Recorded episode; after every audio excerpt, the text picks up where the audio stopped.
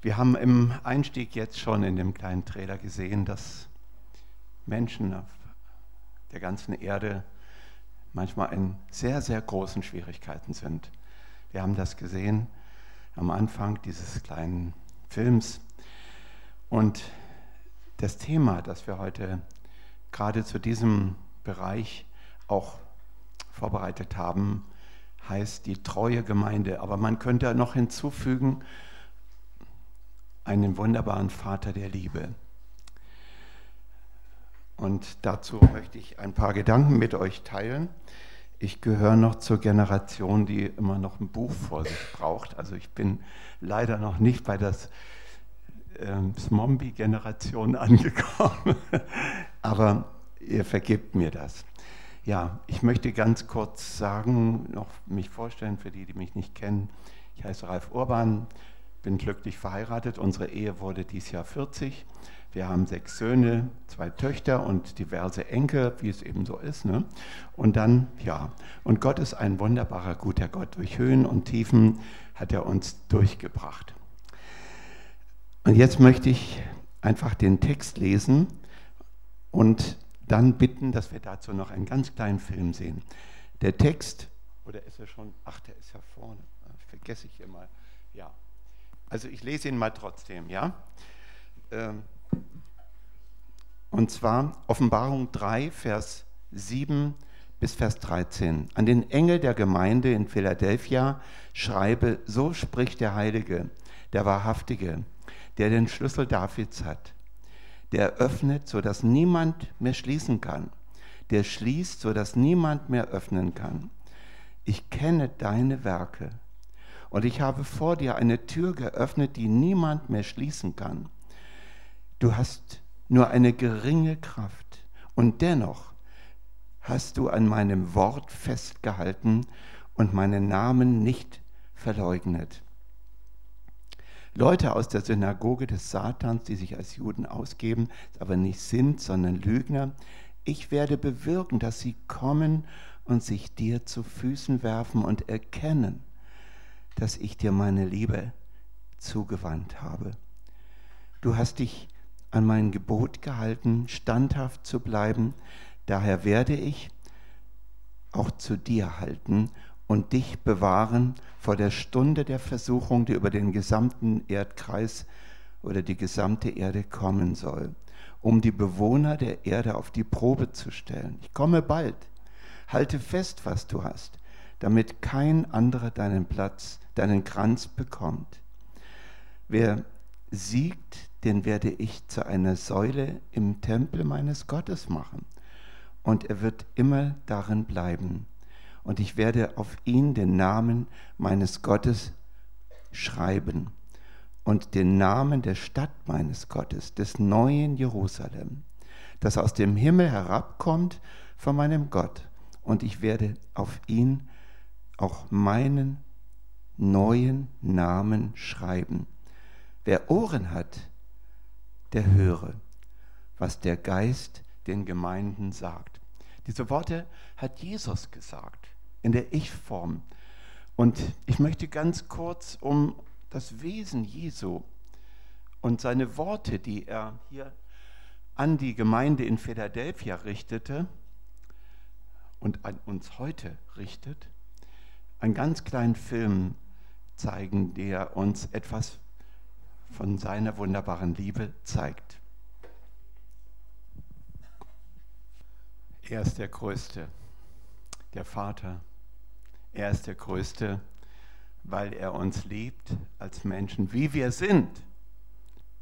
Nicht wie wir sein könnten, wollten, sondern genau in dem Augenblick, wo wir das Licht der Welt erblickten, fängt dieser Gott an, uns zu lieben. Und er wartet darauf, dass der Moment kommt, wo er uns seine Liebe zeigen kann. Dieser junge Mann er hat seinen Vater gebeten, der selber herzkrank war als Sportler, diesen Ironman-Lauf mitzumachen. In 180 Kilometer Fahrrad fahren, ihr habt gesehen, wie fünf Kilometer schwimmen und ein Lauf von ich weiß nicht wie viel Kilometern, Marathon.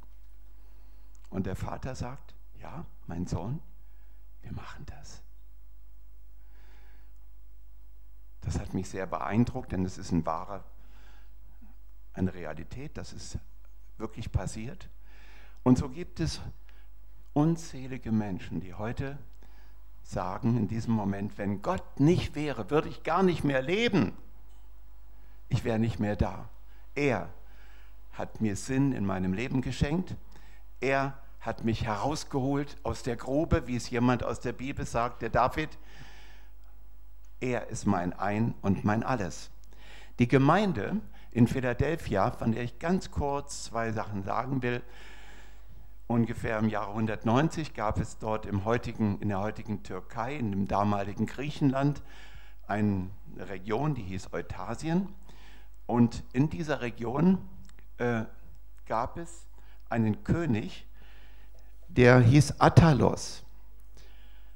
Und dieser König Attalos war dafür bekannt, dass er seinen leiblichen Bruder sehr lieb hatte. Wir wissen keine Details aus der Geschichte, aber er hatte ihn lieb, seinen Bruder. Und deswegen hieß die Stadt, die dann gegründet wurde, Philadelphia.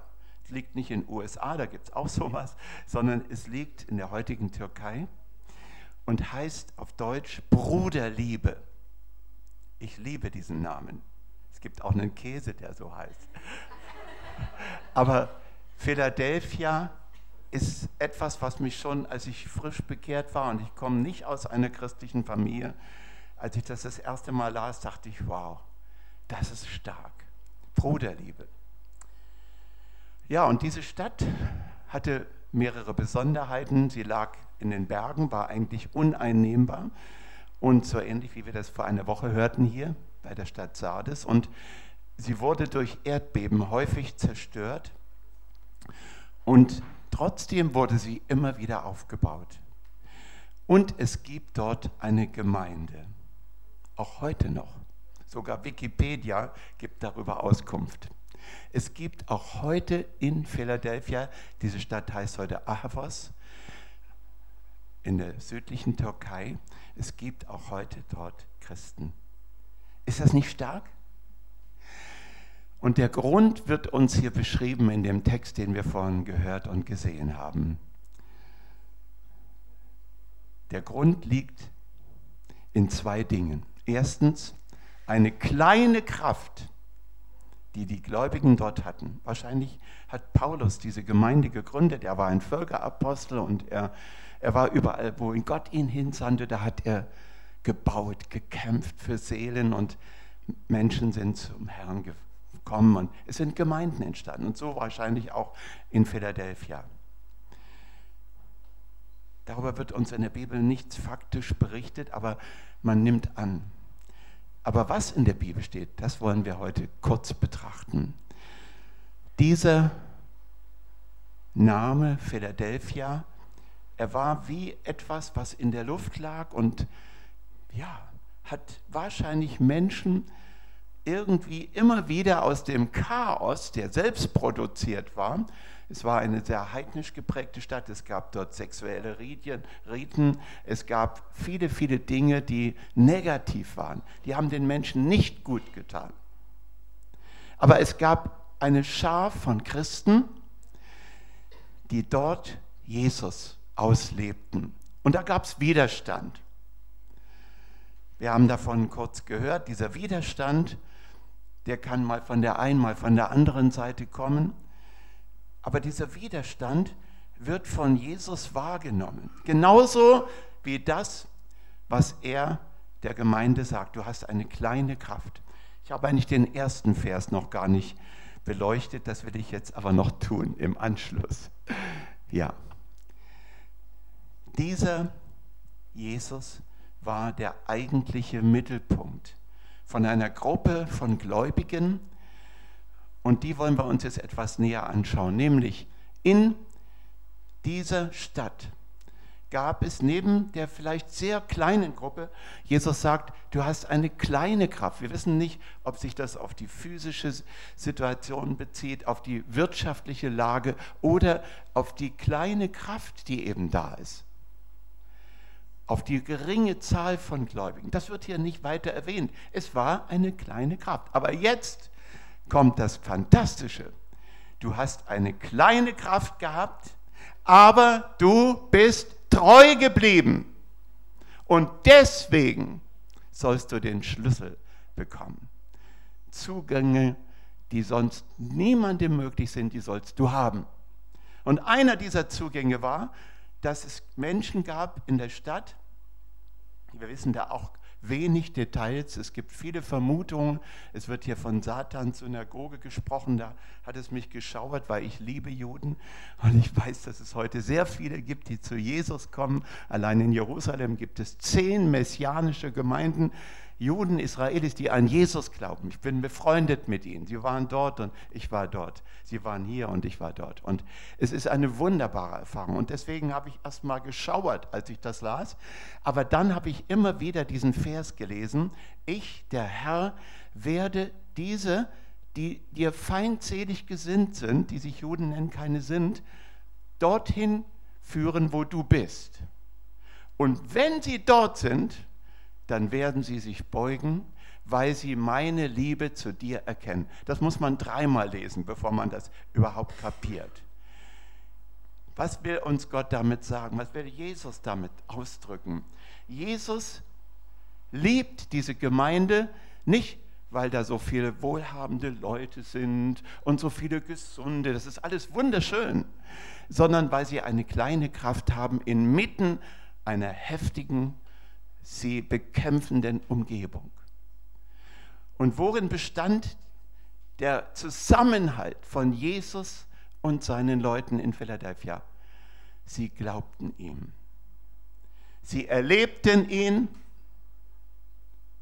körperliche Wiederherstellung, seelische Regeneration, Heilung von Wunden. Wir wissen es im Einzelnen nicht. Jesus konnte alles das, wofür er am Kreuz gestorben war, dort manifestieren, in den Herzen derer, die in Philadelphia waren. Eine kleine Kraft nur, aber voller Power. Wodurch? Durch seine Kraft.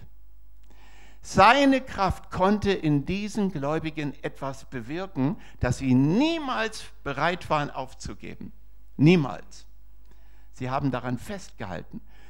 Historiker sagen, dass erst im Jahre 960 das Osmanische Reich, also die heutige Türkei, geografisch gesehen, diese Stadt einnehmen konnte. Bis dahin hat sie existiert, beziehungsweise war sie noch in der alten, wie soll ich sagen, Struktur erhalten, bis sie dann von einer anderen äh, in dem Falle jetzt auch religiösen Struktur übernommen wurde.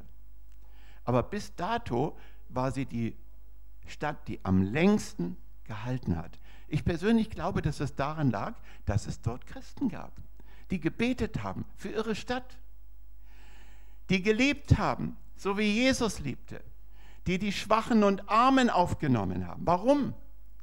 Weil Jesus hat gesagt, und das lesen wir in verschiedenen Stellen, er ist nicht gekommen zu den Gerechten. Oh Mann, heftig. Als ich das das erste Mal las, dachte ich, Gott sei Dank, ich bin überhaupt nicht gerecht.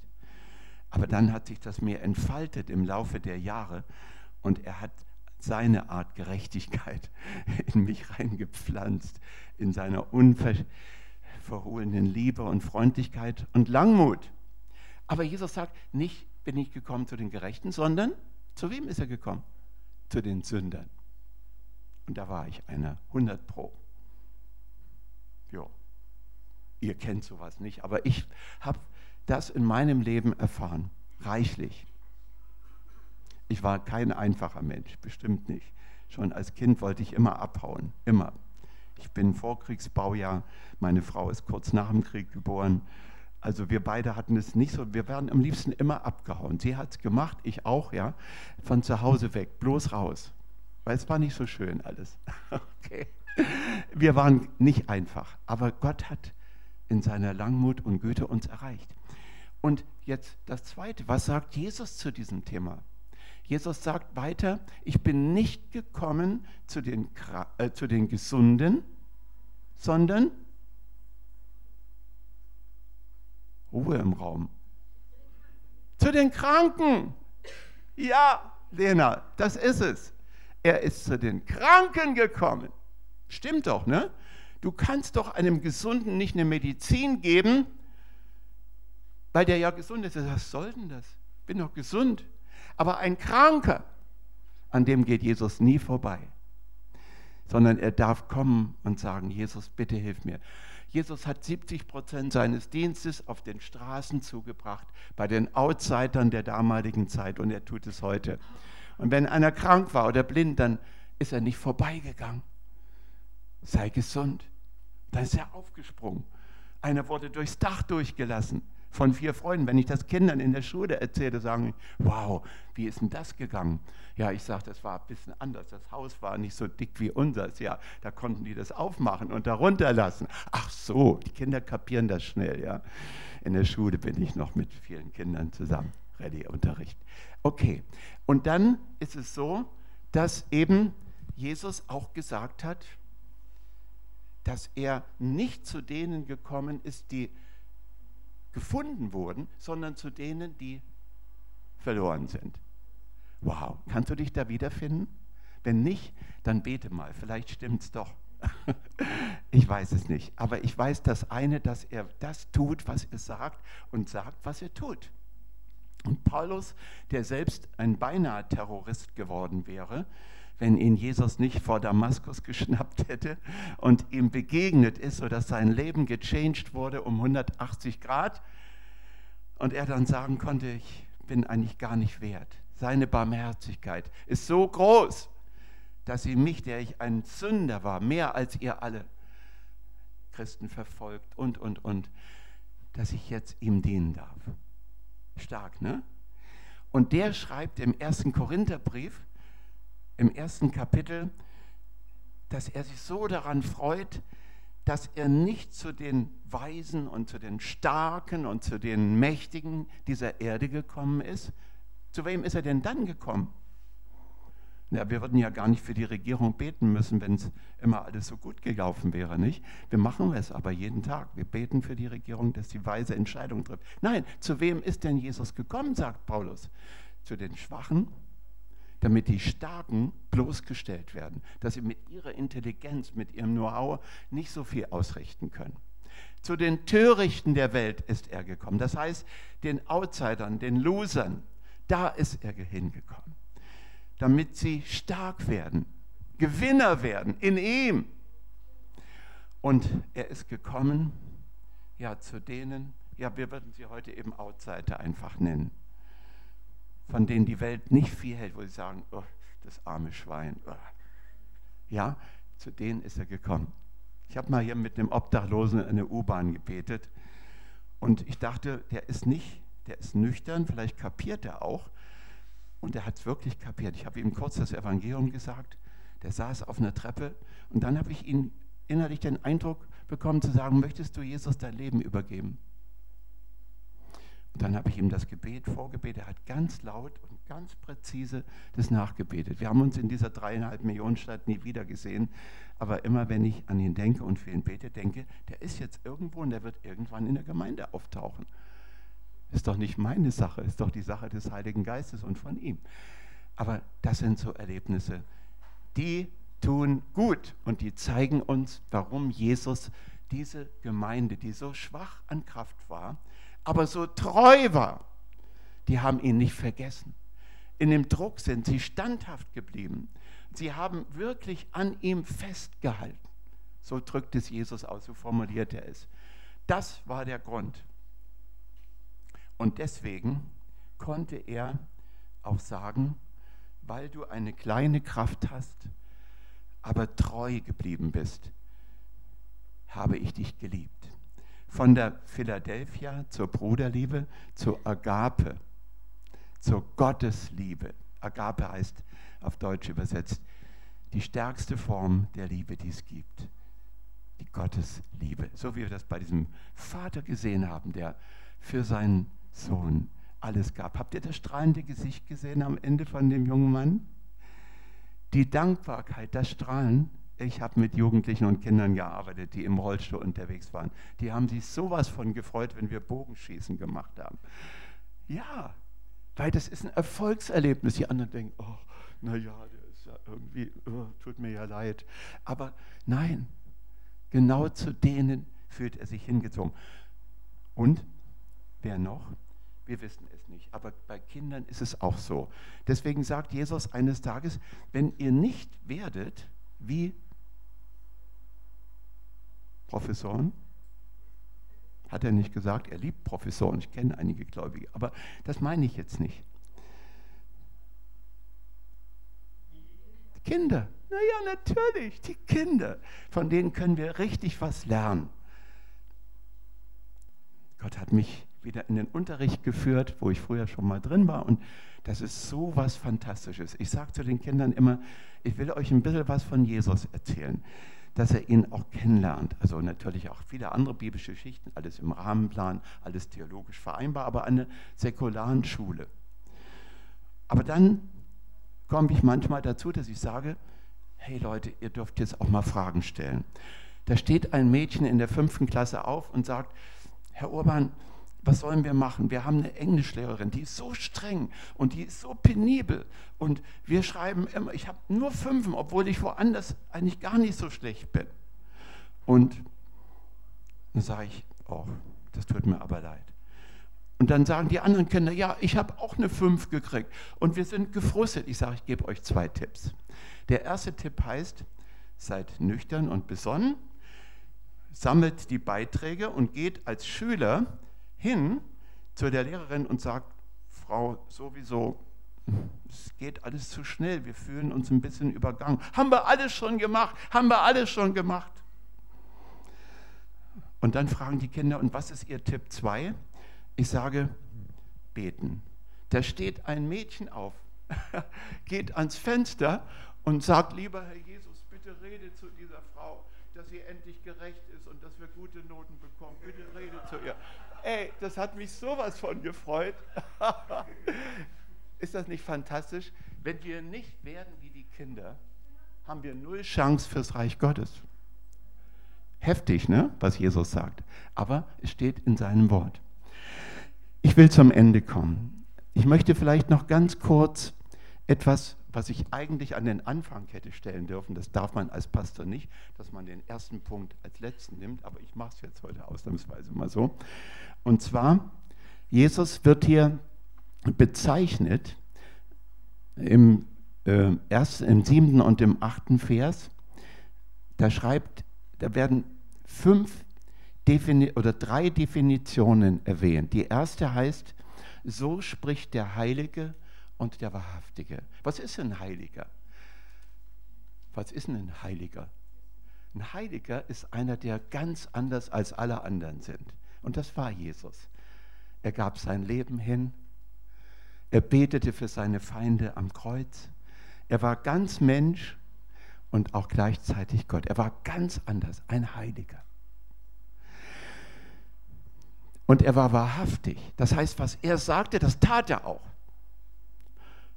Und ob die Menschen das erlebten, das war deren Problem. Wenn sie es geglaubt haben, haben sie es erlebt. Das ist heute noch genauso.